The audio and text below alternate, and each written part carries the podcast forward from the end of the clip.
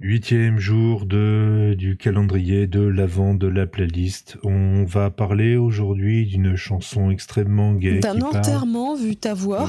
Exactement. You, joie, allégresse. Joie et allégresse avec la présence ici même de Iji ce soir. Bonsoir. Joie et allégresse aussi pour la présence de Fox ce soir. Ouais, salut, ouais. Et puis ce soir, on va parler d'Edith Piaf et surtout de ce grand style de chanson française des années. Non, on va surtout parler de l'Immaculée Conception, car la fête est le 8 décembre. Donc voilà, bonne fête à tous les Immaculées Elle va nous, faire, Conception. elle va nous faire chier avec éphéméride tous les, tous les jours en fait. Putain, ouais. Oui. Sinon, il y a les Thibaut et les Romaric aussi, si vous êtes breton. Ah, tu Mais fais- surtout à l'Immaculée Conception. Tu fais partie de ces gens qui fêtent les saints? Hmm, non, sauf si j'ai besoin de quelque chose pour ma fête. Ce- C'est non, en valide. plus, c'est faux. On va parler de, bah, de la môme, Edith Piaf. C'est toute cette grande tradition des chansons françaises déprimantes des années 40-50. euh, Est-ce que du coup, t'as fait exprès de dire grande alors qu'elle était petite? Exactement. C'était totalement prévu. Oui, mais sa voix la rendait grande. Quel trait d'humour Le problème quand on veut parler d'Edith Piaf, c'est qu'en fait, il y a 12 millions de personnes qui l'ont déjà fait avant. Et beaucoup mieux. Il doit y avoir à peu près euh, 1250 documentaires, euh, 5000 albums de reprises. euh. C'est une parisiano-parisienne quand même. Alors, je me demande si elle est vraiment sortie du périph' habituel. Je sais pas si y avait le périph' à l'époque. Hmm, ça m'étonnerait. Mais bon, parisiano-parisienne, c'est vraiment les titis parisiens, toute cette petite ambiance bien spécifique euh, des rues de Paris, etc. etc. L'accordéon. L'accordéon. Durant les, durant les années folles. Exactement. Bon, évidemment, bah, d'origine modeste, euh, grand, grand talent, un talent absolument énorme. Ça, euh, c'est un peu le problème, c'est que qu'est-ce qu'on peut encore dire sur la Piaf? Qu'est-ce qu'on peut encore dire sur elle? Que Charles Aznavour a travaillé pour elle. Et que Michael Bublé aurait bien voulu, mais c'était trop tard. Il a pas fait une reprise avec de la vie en rose des fois Sinon, elle a commencé en 1935 hein, euh, à, être, euh, à être vraiment euh, découverte. à l'âge ca- à l'âge canonique de 20 ans. 20 ans quand même. C'est vachement tôt quand même à l'époque. À traverser les années 30, les années 50, euh, bon, elle est décédée beaucoup trop tôt, mais elle- je- j'arrive pas encore à m'expliquer comment on peut encore la, la connaître, entre guillemets, aussi bien à notre époque. Parce que c'est la première immense euh, chanteuse euh, de notre époque.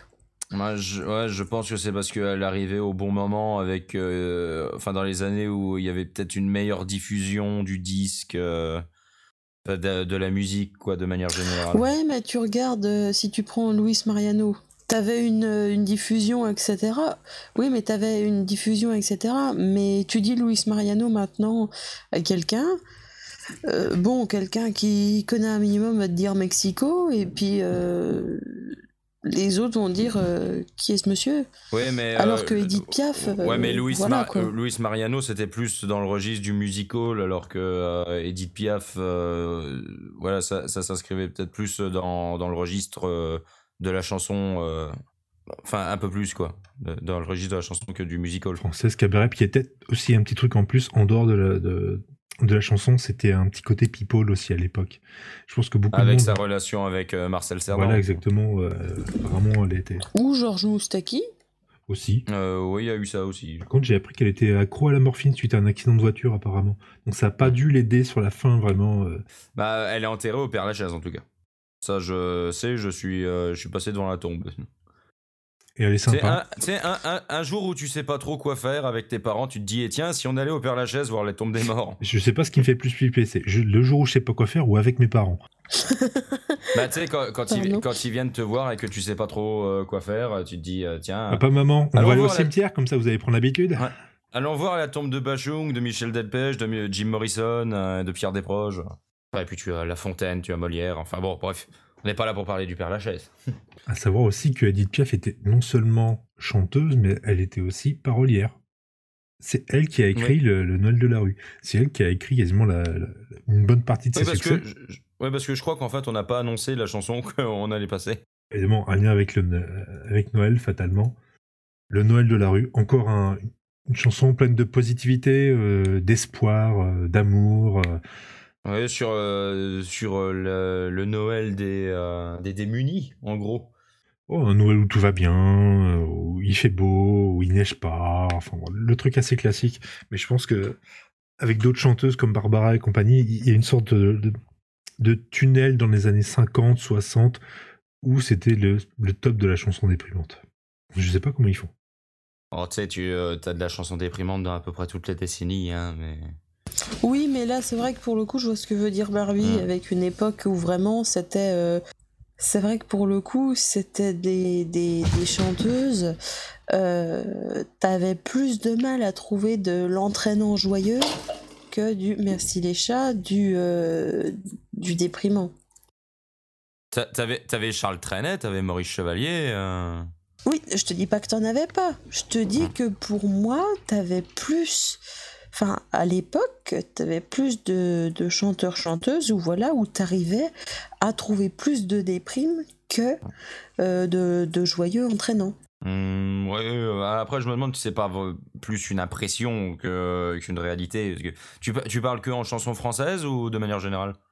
En chanson française Bon, je pense que les deux marchent. Parce que euh, de manière générale, dans les années 50, t'as le début du rock and roll, donc avec tout ce qui est Chuck Berry, Elvis Presley, euh, là, tu partais pas forcément sur du déprimant. Ouais, mais là, tu pars sur un autre style quand même. Ah, bah oui, avec Buddy Holly, tout ça. Ouais, enfin bref. Euh, oui, donc, euh, bah, Edith Piaf, après, à titre personnel, ça a jamais été une chanteuse qui m'a beaucoup touché. En même temps, elle est morte bien avant ta naissance. Non, mais d'accord. c'est pas humour. mais j'aime l'humour, je trouve ça très drôle. Mais non, mais il y a des chansons qui sont certes très cool, mais je, je pense pas que j'écouterais du Edith Piaf à longueur de journée. Parce que c'est déprimant. Mais il y a de très belles chansons comme ça. Euh. Non, il y a, y a de très oh belles chansons. Regarde, Moi, j'écoute plus facilement du Barbara que du Edith Piaf. Hein.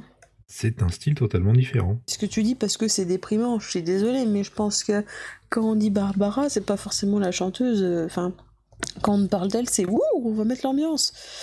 Euh, et pourtant, tu vois, ça me dérange pas du tout d'en écouter euh, beaucoup. Je crois qu'il y a des périodes quand même où il vaut mieux quand même pas trop écouter ce genre de choses. Oui. il y a des périodes de la vie où il vaut mieux éviter euh, d'en écouter. Entre cet épisode de Futurama, un épisode de Black Mirror, et puis le tombeau des Lucioles, faut mieux pas écouter du Barbara ou du Edith Piaf, quoi. Pour, pour, rester dans, euh, pour rester dans cette bonne humeur et tout, euh, je me souviens d'un truc, c'est que la mort d'Edith Piaf a entraîné la mort de Jean Cocteau. Oui, quand il l'a Quand il l'a appris, il a fait une crise cardiaque et il est mort. Alors, je, je sais pas comment le, traduire ça, mais je vais le dire comme ça, comme je le sens, je trouve que c'est la classe. c'est parce que. Euh, bah, tu, tu, tu dis ils avaient une relation tellement forte d'amitié qu'il en est mort quand il a su qu'elle était morte, c'est ça? Merde, elle me devait 50 balles Putain, mais 50 Voilà. C'est vulgaire, c'est sûrement passé autrement, mais. Ouais.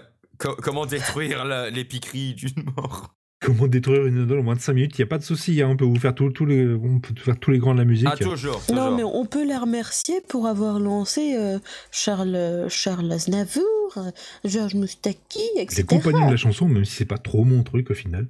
Je pense que ses origines sociales et tout, son histoire ont dû. Euh, et puis sa voix ont dû euh, beaucoup jouer sur le fait qu'on la, qu'on la connaisse encore. Quoi. Et mondialement, on va et pas mondialement, il y a eu beaucoup de reprises euh, même en, en anglais. Bah, la vie en rose, c'est clair qu'au bout d'un moment... Euh, c'est Grace Jones, quoi, qui il y a Louis Armstrong aussi qui l'a repris. Je vois la vie en rose. On n'a pas repris aussi mon manège à moi. Ça fait un peu bizarre, mais...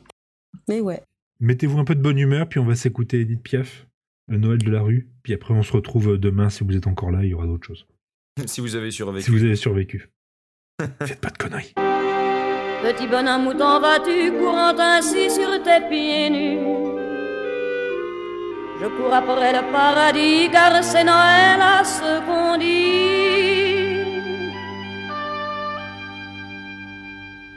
Le Noël de la rue, c'est la neige et le vent le vent de la rue fait pleurer les enfants. La lumière et la joie sont derrière les vitrines, ni pour toi ni pour moi, c'est pour notre voisine. Mon petit, amuse-toi bien en regardant, en regardant, mais surtout ne touche à rien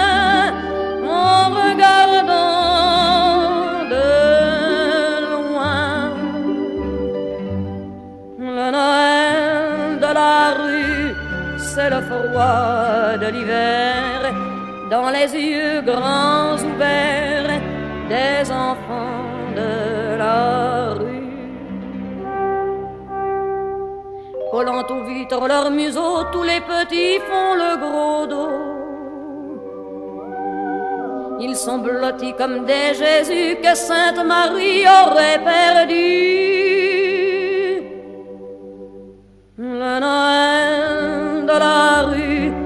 La neige et le vent. Et le vent de la rue fait pleurer les enfants. Ils s'en vont reniflant, ils s'en vont les mains vides, nez en l'air et cherchant une étoile splendide. Mon petit, si tu la vois, tout en marchant,